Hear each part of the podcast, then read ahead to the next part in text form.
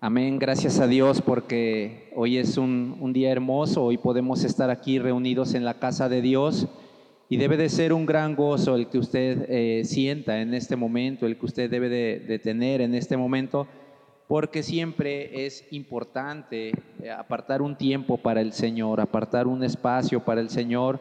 Y hoy eh, le doy gracias a Dios por su vida, porque está aquí con nosotros, porque nos está acompañando y porque está escuchando la palabra de Dios. Y bueno, eh, hemos escuchado, ¿verdad?, lo que, lo que nos habla la palabra eh, a través de la lectura. Y déjeme decirle que lo que estaba sucediendo en ese momento con Josué y la gente que estaba ahí era un pueblo en el cual, pues este pueblo eh, andaba, diríamos que por ahí a medias, era un pueblo que estaba a medias, un pueblo que que conocían a Dios, era un pueblo que había sido sacado de Egipto, de la esclavitud, conocían a Dios, pero este pueblo andaba así a medias. ¿Qué quiero decir con a medias? Bueno, que una parte conocían a Dios, buscaban a Dios, honraban a Dios, pero la otra parte continuaban con sus tendencias, sus formas, sus ideas, ¿no? Entonces llega Josué, que era el encargado, ¿verdad?, de ir dirigiendo este pueblo y les dice, quiero pedirles algo, les dice así, ¿verdad? Esto es la introducción de lo que vamos a predicar ahorita. Se saben que quiero pedirles algo y en lo que les quiero pedir es que ustedes tienen que tomar una decisión, les dice. ¿Por qué tienen que tomar una decisión? Porque ustedes siguen todavía los dioses ajenos. Y en esa decisión ustedes tienen que tomar, ¿verdad? El decir, o sigo a Jehová, al que lo sacó de la tierra de Egipto, o siguen con sus formas. Esto sí les digo, mi familia y yo seguiremos a Jehová, amén. Y esto es algo bien importante, hermanos. Mi familia y yo serviremos a Jehová. Cuando se da esta parte que entendemos, ¿verdad? Que hay que, hay que seguir al Señor, Jehová, de los ejércitos, ¿verdad? Eh, normalmente a veces solamente decimos a nuestro Dios, es, válido el Señor, su nombre es Jehová, un Dios trino en tres personas, Dios Padre, Dios Hijo y Dios Espíritu Santo. Y déjeme decirle que, en esta parte es algo que, que, es bien importante las decisiones que tomemos. Bueno, a lo mejor quien hemos tenido ya la oportunidad de conocer al Dios verdadero y entendemos las cosas, se nos hace un poco más sencillo. Pero déjeme decirle que usted en el camino, ¿verdad? Se va a encontrar personas que cuando les quiere dar este mensaje le van a decir, mira, yo respeto mucho, respeto lo que tú crees, respeto mucho lo que tú piensas, pero la verdad, yo creo que todas las religiones llegan al mismo Dios y que todas las formas llegan a lo mismo. Y entonces es una forma muy educada de, de cortarnos la comunicación que las personas ni siquiera se imaginan de lo que se están perdiendo, de la bendición tan grande que se están perdiendo. Vamos a orar, porque yo quiero que Dios le hable en esta tarde a ustedes aquí dentro de la iglesia, ¿verdad? Presencial y también a los hermanos que están por los medios electrónicos. Yo quiero que Dios les hable, porque ustedes tienen que testificar la palabra de Dios y ustedes tienen que entender algo importante a partir de hoy. Padre bendito, doy gracias, Señor, porque tu palabra es clara, Señor, y yo sé, Padre, que tú obrarás de una manera especial en cada corazón, en cada pensamiento. Y sé, Señor, que tu propósito es que se predique tu palabra, que tu palabra sea expandida hasta los confines de la tierra, Señor. Pero ¿cómo lo haremos si no te conocemos, Señor? ¿Cómo lo haremos, Padre, si no tomamos una decisión, Señor? ¿Cómo lo haremos si no queremos reconocer tu presencia en la vida de nosotros, Señor?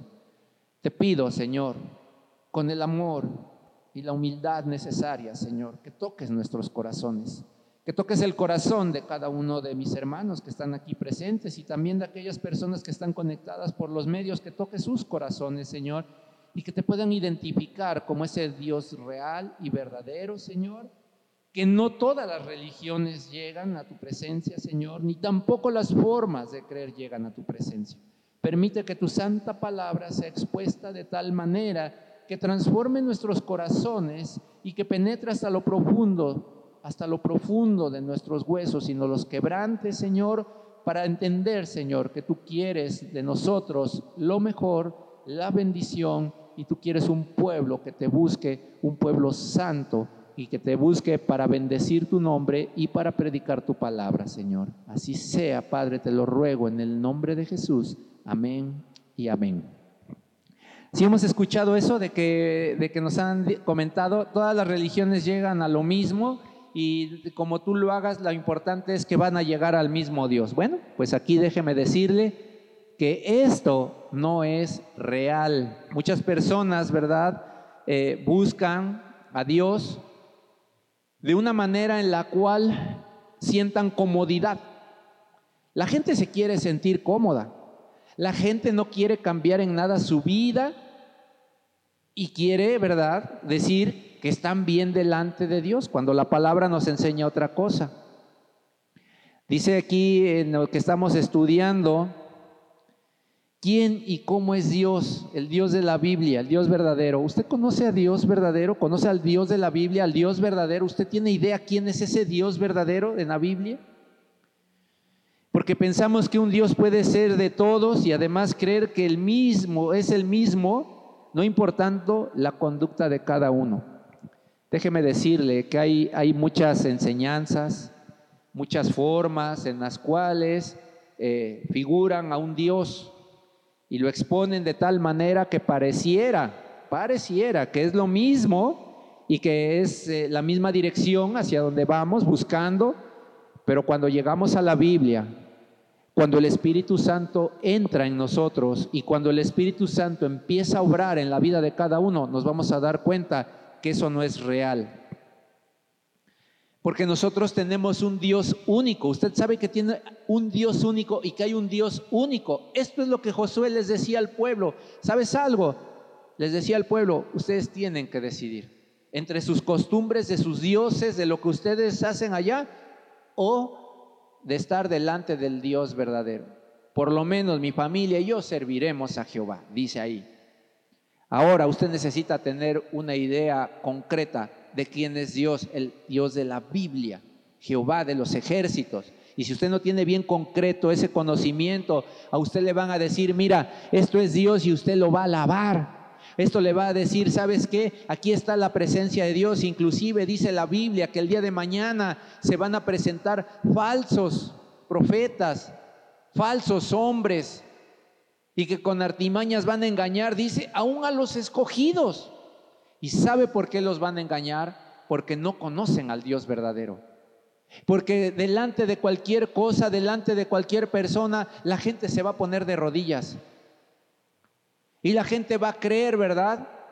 En un Dios de maldad, en una persona que no tiene nada que ver con el Señor y por ende esas almas vivirán y estarán perdidas en el día del juicio. Y muchos actualmente, muchas almas de las que están en las iglesias y están allá afuera en la calle, piensan conocer a Dios, pero la realidad es de que son personas, son almas que están perdidas. ¿Se oye fuerte, hermanos? Y usted me va a decir, ¿hay un parámetro para conocer si estoy alabando al Dios verdadero o estoy alabando un Dios falso? Claro que sí, claro que lo hay. Aquí el asunto está en que nosotros tenemos que entender lo siguiente. Usted no puede ver a Dios representado en algo, en alguien. Usted tiene que ver a Dios a través de los ojos espirituales, a través de lo que hay en su corazón, en lo que hay en su mente. Vamos a ir a Juan 4:23, dice, mas la hora viene. Y esta es la hora, hermanos, este es el momento, esta es nuestra generación que nos está tocando, dice, mas ahora viene. Y ahora es cuando los verdaderos adoradores, que dice ahí, adorarán al Padre en espíritu y en verdad. Porque también el Padre, tales adoradores, busca que le adoren. Dios es espíritu y los que le adoran en espíritu y en verdad es necesario que le adoren. Para que yo le adore a Dios de esta manera, en espíritu y en verdad, yo tengo que tener una verdadera entrega al Dios real. Cuando adoramos en espíritu y en verdad, somos distintos. Conocemos a Dios. Sabemos las implicaciones que llevaremos si no le obedecemos. Sabemos las implicaciones que, que, tendremos en el caso, ¿verdad?, de ser rebeldes. Y usted me va a decir, yo, yo no soy rebelde. Yo vengo a una iglesia, yo leo mi Biblia, yo hago oración, yo hago esto, yo hago aquello y. Sí, yo lo sé. Y eso es parte de su religión. Pero ¿cómo está su vida espiritual? ¿Cómo está su vida de consagración a Dios? Es real que podemos leer la Biblia como un libro de texto y usted me puede decir, ya leí la Biblia, ida y vuelta, ¿sabe algo? Dice la palabra de Dios que aún los demonios creen lo que dice la Biblia.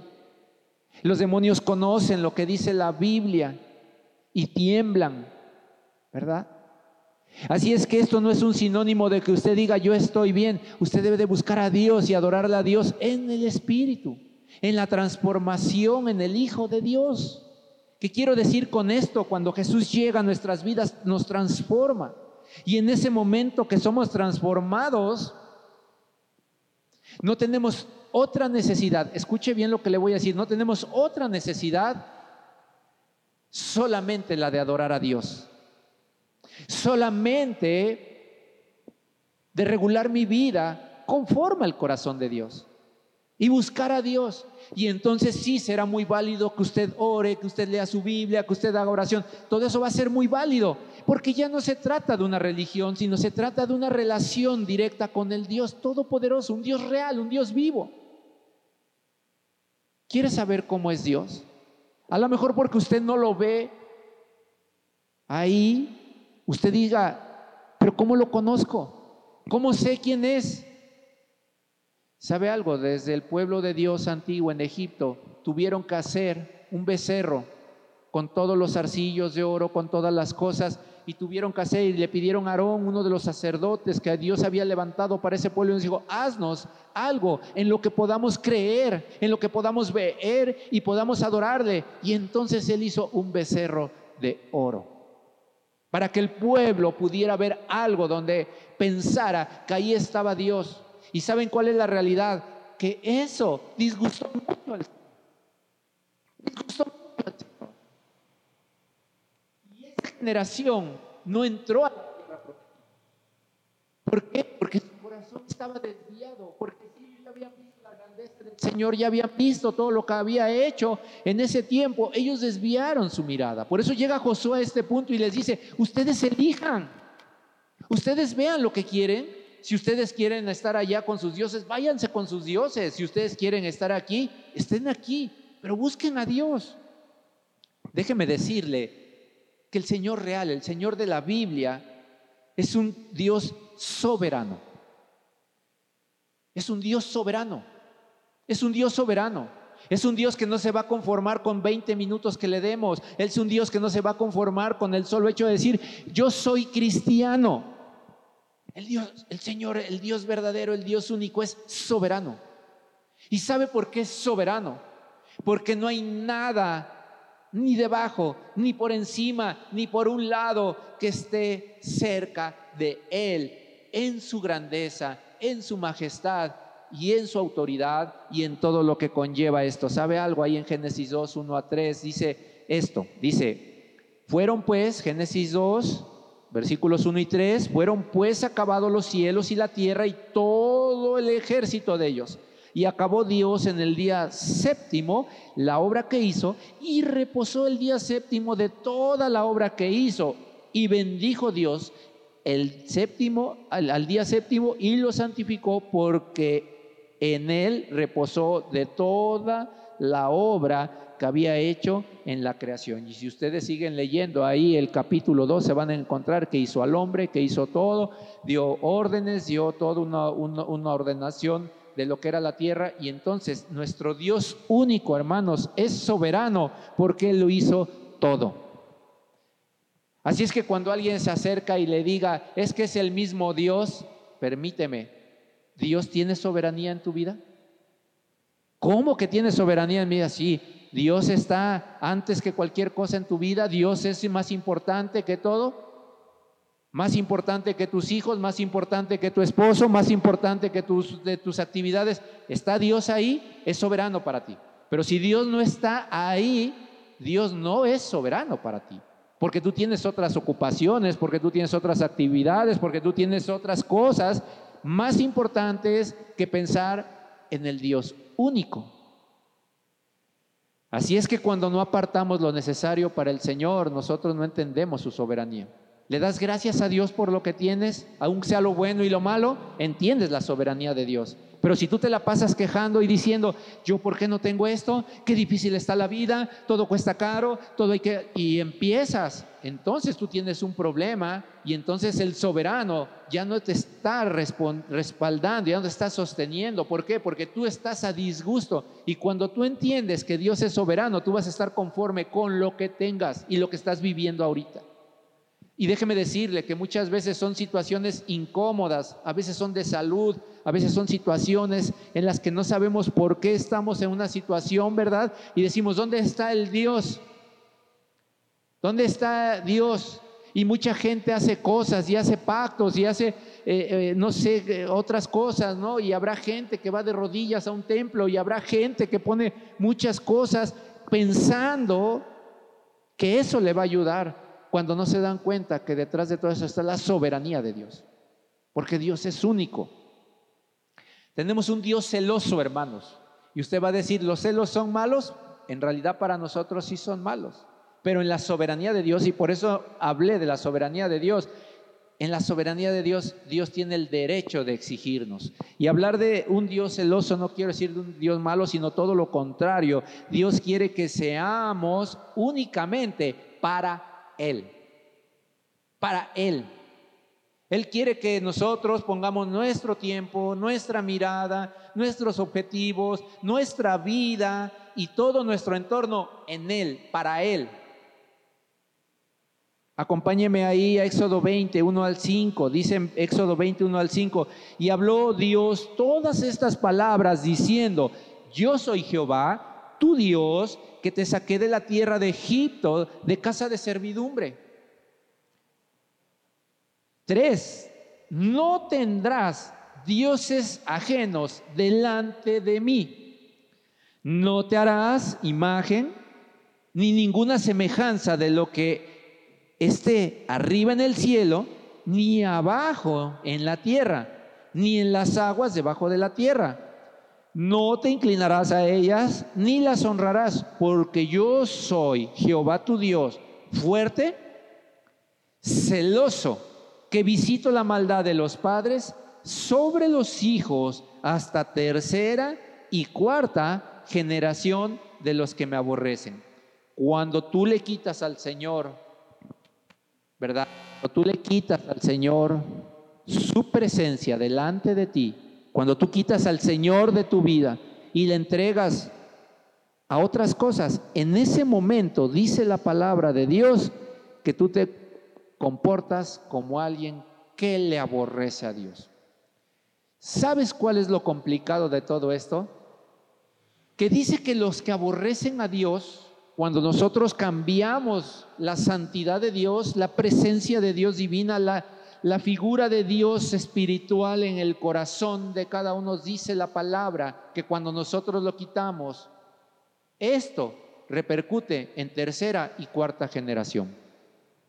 Por eso vemos hombres, mujeres que un día asistieron a una iglesia, estuvieron eh, por ahí sirviendo a Dios tal vez, pero de momento su corazón se desvió por la riqueza, se desvió por por la, por la familia, se desvió por alguna otra cosa, dejaron de ver al Señor. ¿Y qué sucede con los hijos? ¿Qué sucede con los hijos? Pues lógicamente se pierden. Y esa maldad que han puesto en el corazón al desviarlo su mirada del Señor Todopoderoso, eso repercute en los hijos. Y dice aquí que no solamente en los hijos, sino hasta en la tercera y cuarta generación, nietos y bisnietos. Hasta ahí puede llegar una mala enseñanza, una mala actitud, un mal pensamiento de quién es el Dios único. Así es que si tú quieres ver bendecidas tus generaciones, tú tienes que buscar al Dios verdadero y no debes de conformarte con lo que enseñan las personas allá afuera en el mundo o lo que enseñan las religiones. El Dios verdadero te habla en todo momento. El Dios verdadero estará contigo cuando no puedes hacer algo, cuando estás preocupado, cuando estás angustiado, cuando tú tienes una necesidad. Dios está contigo y tienes que aprender a descansar en Él. Dios es un Dios de orden, hermanos. Primera de Corintios, Primera de Corintios 14:40. Recordemos que estamos estudiando y estoy tomando los textos de la Biblia Reina Valera, este 60, pero en otras versiones son similares. Pero si alguna palabra cambia, probablemente sea porque están en otra versión. Muy bien. Dios de orden. Primera de Corintios 14:40. Pero hágase todo decentemente y con orden. Ahí estaban hablando hacia una iglesia, ¿verdad? Estaban ahí hablando y exponiendo y decían que todo se tenía que hacer con orden. Vemos en el principio, en Génesis, vemos que Dios establece un orden. Él empezó a hacer primero esto, luego esto, luego esto, hágase la tierra, si divídase las aguas de la tierra, póngase lo seco, venga toda semilla, que dé fruto, y dio un orden. Y ese orden llegó a lo que leíamos al principio en Génesis 2, donde dice, y Dios descansó de la creación que hizo. Hubo un orden, y hasta en ese orden hubo un descanso para Dios. Hermanos, la palabra narra dentro del, del, orden de la iglesia cómo se debían hacer las cosas. Estoy hablando de ahí de la iglesia de Corintios. Ahí estaban regulando las cosas, como, como que, a ver, si ustedes son parte de la iglesia, esto háganlo así, esto háganlo asado, esto de tal manera. Y luego ahí lo estaba viendo, dice, cómo se debían hacer las cosas. Además podemos notar el orden que establece el Señor desde Génesis con la creación hasta Apocalipsis con la redención y la santa ciudad. Si nos damos cuenta, el Señor es tan ordenado que maneja desde Génesis hasta Apocalipsis y nos va a enseñar un orden en el cual Comienza el, haciendo, ¿verdad?, a imagen y semejanza al hombre, a figura de imagen y semejanza al hombre, y termina en Apocalipsis otorgando esa santa ciudad, ese lugar especial para el creyente. Así es el orden del Señor. Ahora, hay una pregunta para ustedes, hermanos, para quien nos está escuchando. ¿Cómo podemos pensar que viviendo de una forma desordenada dentro y fuera de la iglesia, podemos tener una vida que agrade a Dios? ¿Cómo puede entrar en nuestro pensamiento, verdad? Fíjese bien cómo las religiones enseñan cosas. Muchas personas ahorita, un poco más tarde, a lo mejor por decir algo, van a salir de misa y piensan que ya cumplieron. Y ahora sí, lo que siga, pues que siga el día. Otros salieron de otros cultos y también ya sintieron que cumplieron con Dios. Y a lo mejor escucharon una palabra y a lo mejor escucharon una alabanza y se sienten tranquilos. Dicen, ya, ya cumplí. Probablemente dentro de una iglesia se tienen que ordenar a lo que enseña la iglesia, a lo que somete la iglesia. Pero allá afuera, ¿cómo nos podemos atrever a pensar, verdad? Que viviendo yo de una forma desordenada en mi vida, puedo estar bien y tener una vida que agrada a Dios. Algo que tenemos implícito en el corazón cada uno de nosotros es el bien y el mal. Y cuando ese fruto llegó a la boca de Eva y llegó a la boca de Adán, en ese momento fue puesto en el pensamiento el bien y el mal. El bien y el mal. De tal manera que nosotros, aún sin asistir a una iglesia, aún sin escuchar nada de Dios, aún sin hacer todo esto, determinamos inmediatamente entre el bien y el mal. Así es que nadie está engañado en el mundo, es parte de la naturaleza humana, o mejor dicho, es parte de la naturaleza pecaminosa que no estaba en la humana, pero ya se ha vuelto humana a través del pecado. Y entonces la pregunta sería, ¿Puedes tú vivir de una manera desordenada dentro y fuera de la iglesia y pensar que estás bien delante de Dios? Por supuesto que no. Por supuesto que no.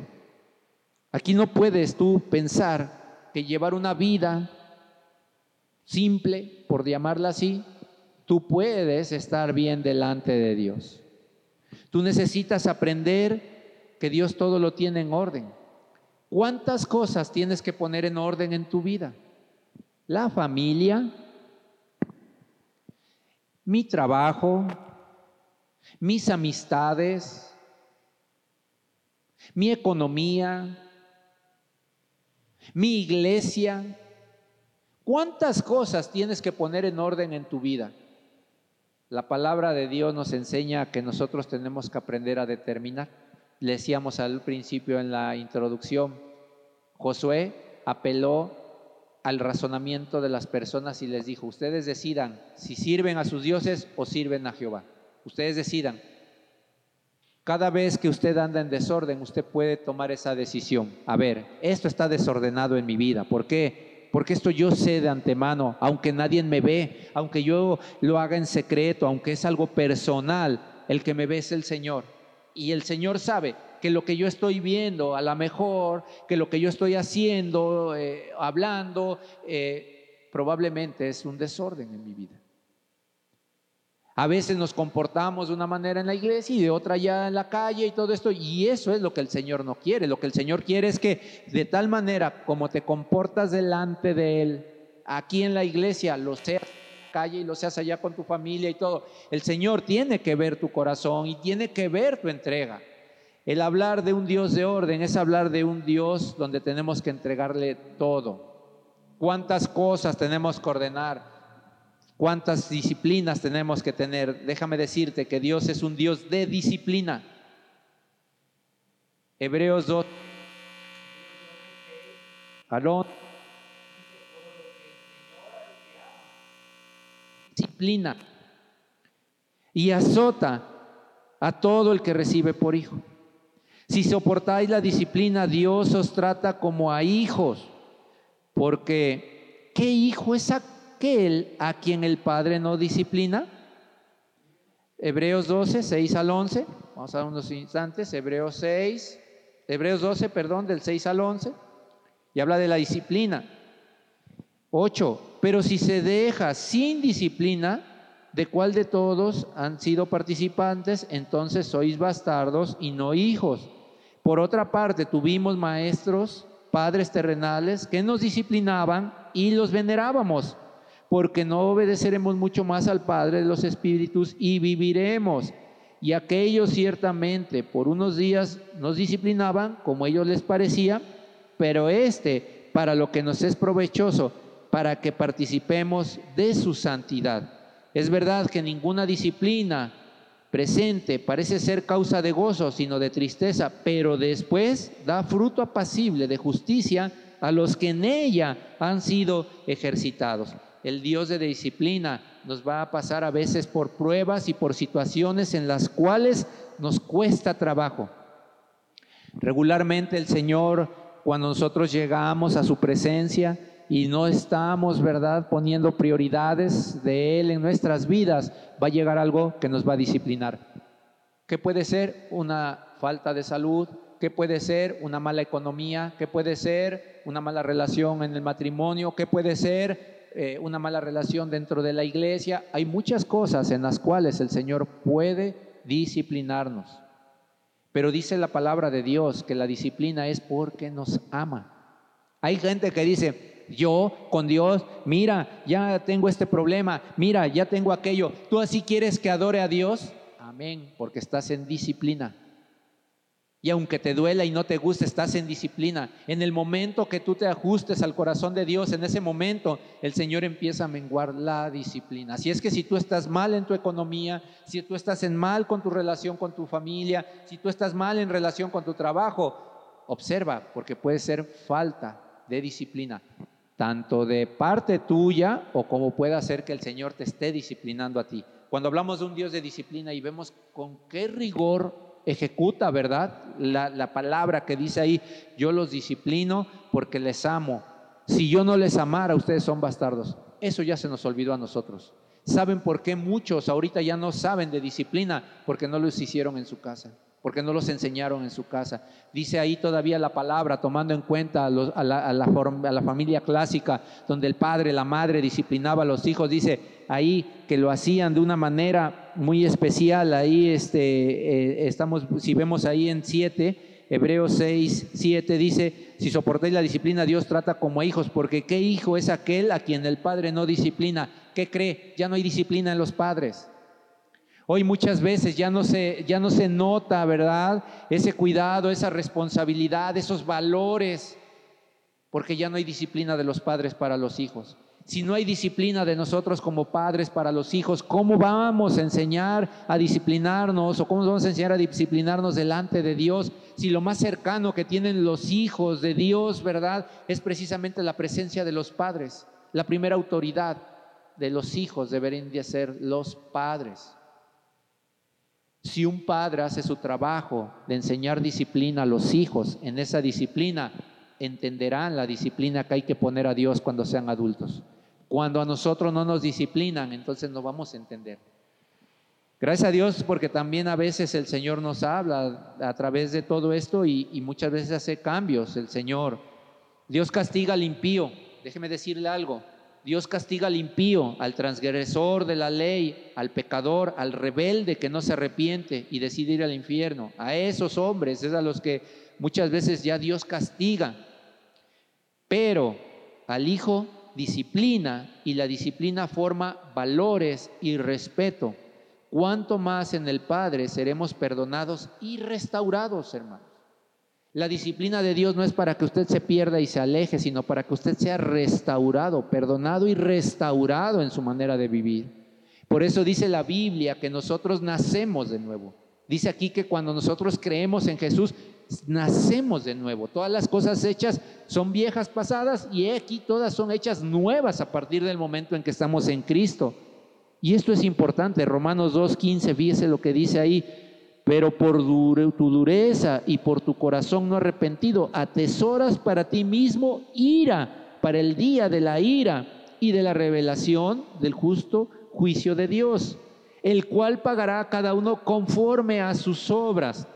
Vida eterna a los que perseverando en bien hacen buscar gloria, honra e inmortalidad pero ira y enojo a los que son contenciosos y no obedecen la verdad, a la verdad, sino que obedecen a la injusticia, tribulación y angustia sobre todo ser humano que hace lo malo, al judío primeramente y también al griego, pero gloria y honra y paz a todo el que hace lo bueno, al judío primeramente y también al griego porque no hay acepción de personas para con Dios.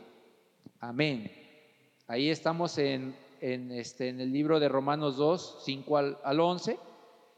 Y ahí está la disciplina del Señor. Ahí te dice clarito la disciplina, que todo aquel que, que, que, está indisciplinado, ¿verdad? Busca ira para el día de la ira. ¿Verdad que como que no es el mismo Dios que nos dicen? ¿Verdad que no es el mismo Dios que nos apapachan y nos dicen, no, no te preocupes, no, sí, preocúpate. Preocúpate porque dice aquí que aquel rebelde, aquella persona que no quiere poner en orden su vida, va a recibir ira para el día de la ira. Obviamente que también dice que para el obediente y aquel que cambia su corazón, aquel que está eh, en disciplina y que en esa disciplina cambia, dice que hay vida eterna y ahí se quita la ira. Esa es la salvación. Esa es la salvación de la que hablamos, de los que muchos dicen, ¿qué es la salvación? Esa es la salvación cuando eres librado de la ira venidera de parte de Dios. Así es que si vemos como que poco nos hablan de ese Dios verdadero, poco nos hablan, poco nos dicen que estamos en riesgo tal vez, poco nos dicen que tengo que disciplinarme, pocos me dicen que tengo que ordenarme.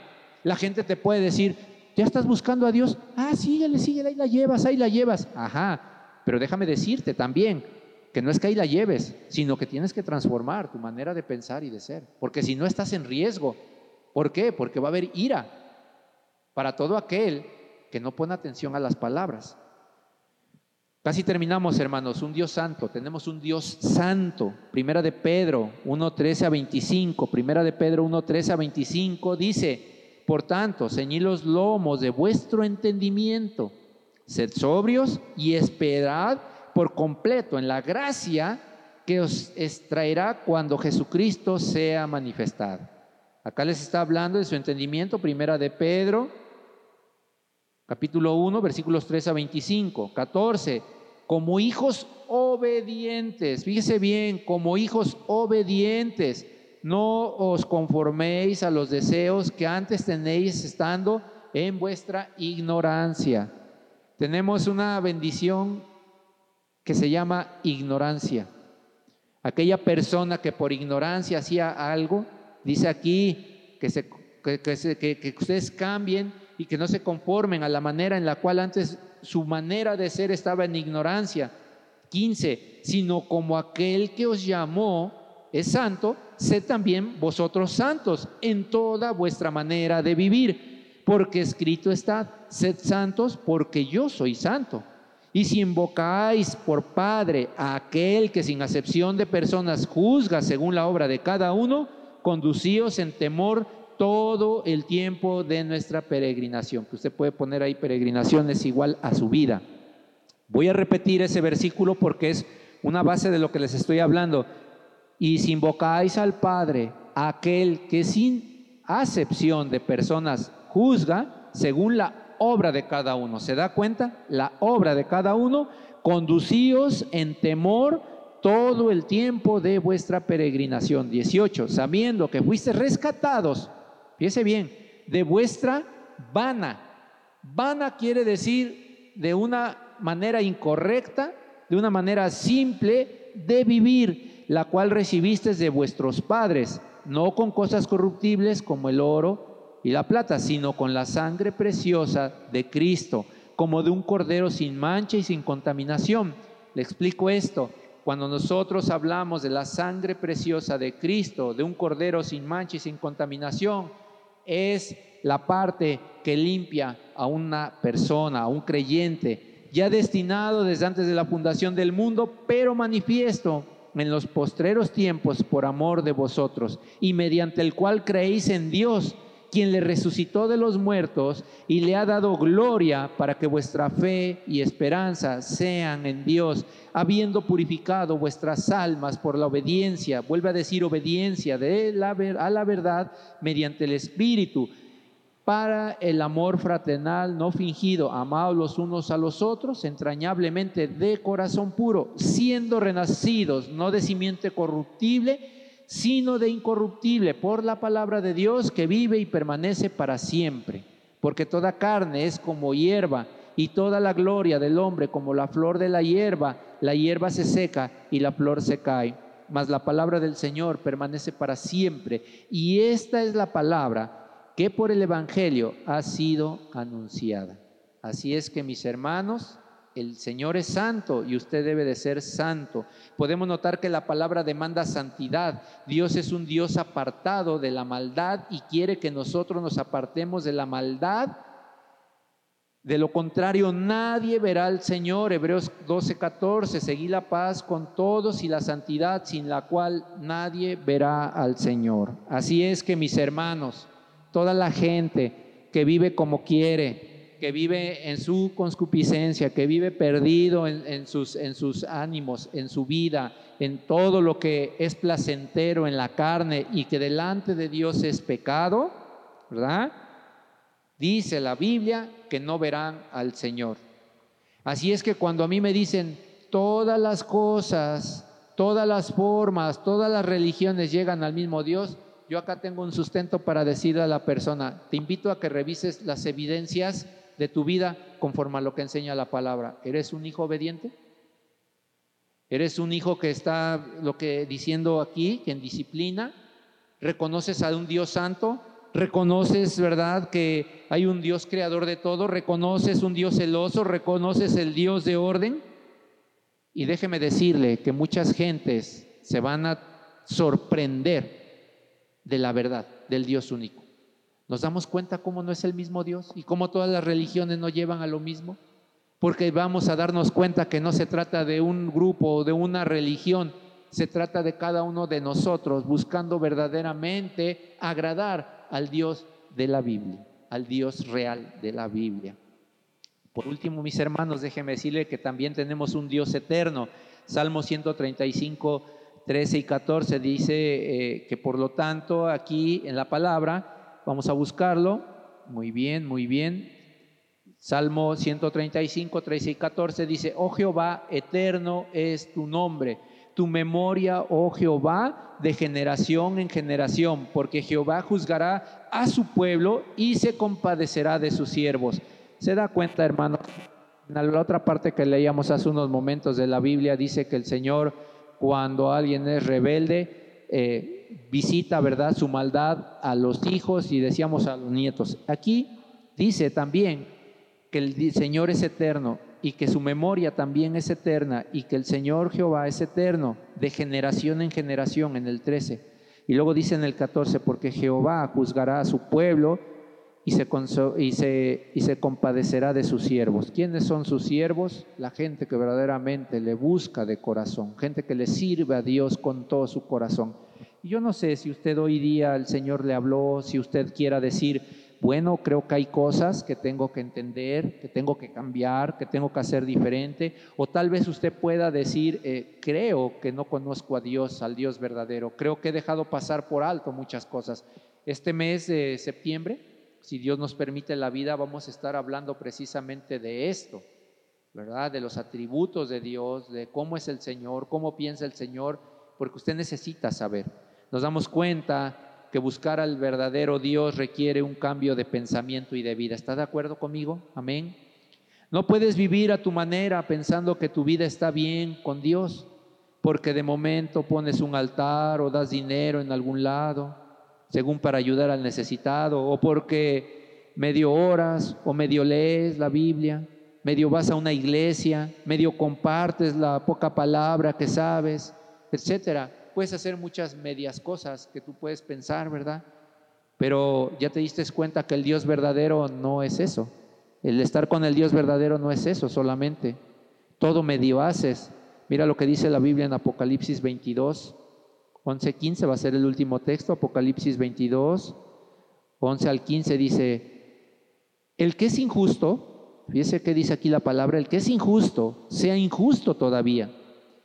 Y el que es inmundo, sea inmundo todavía. Y el que es justo, practique la justicia todavía. Y el que es santo, santifíquese todavía.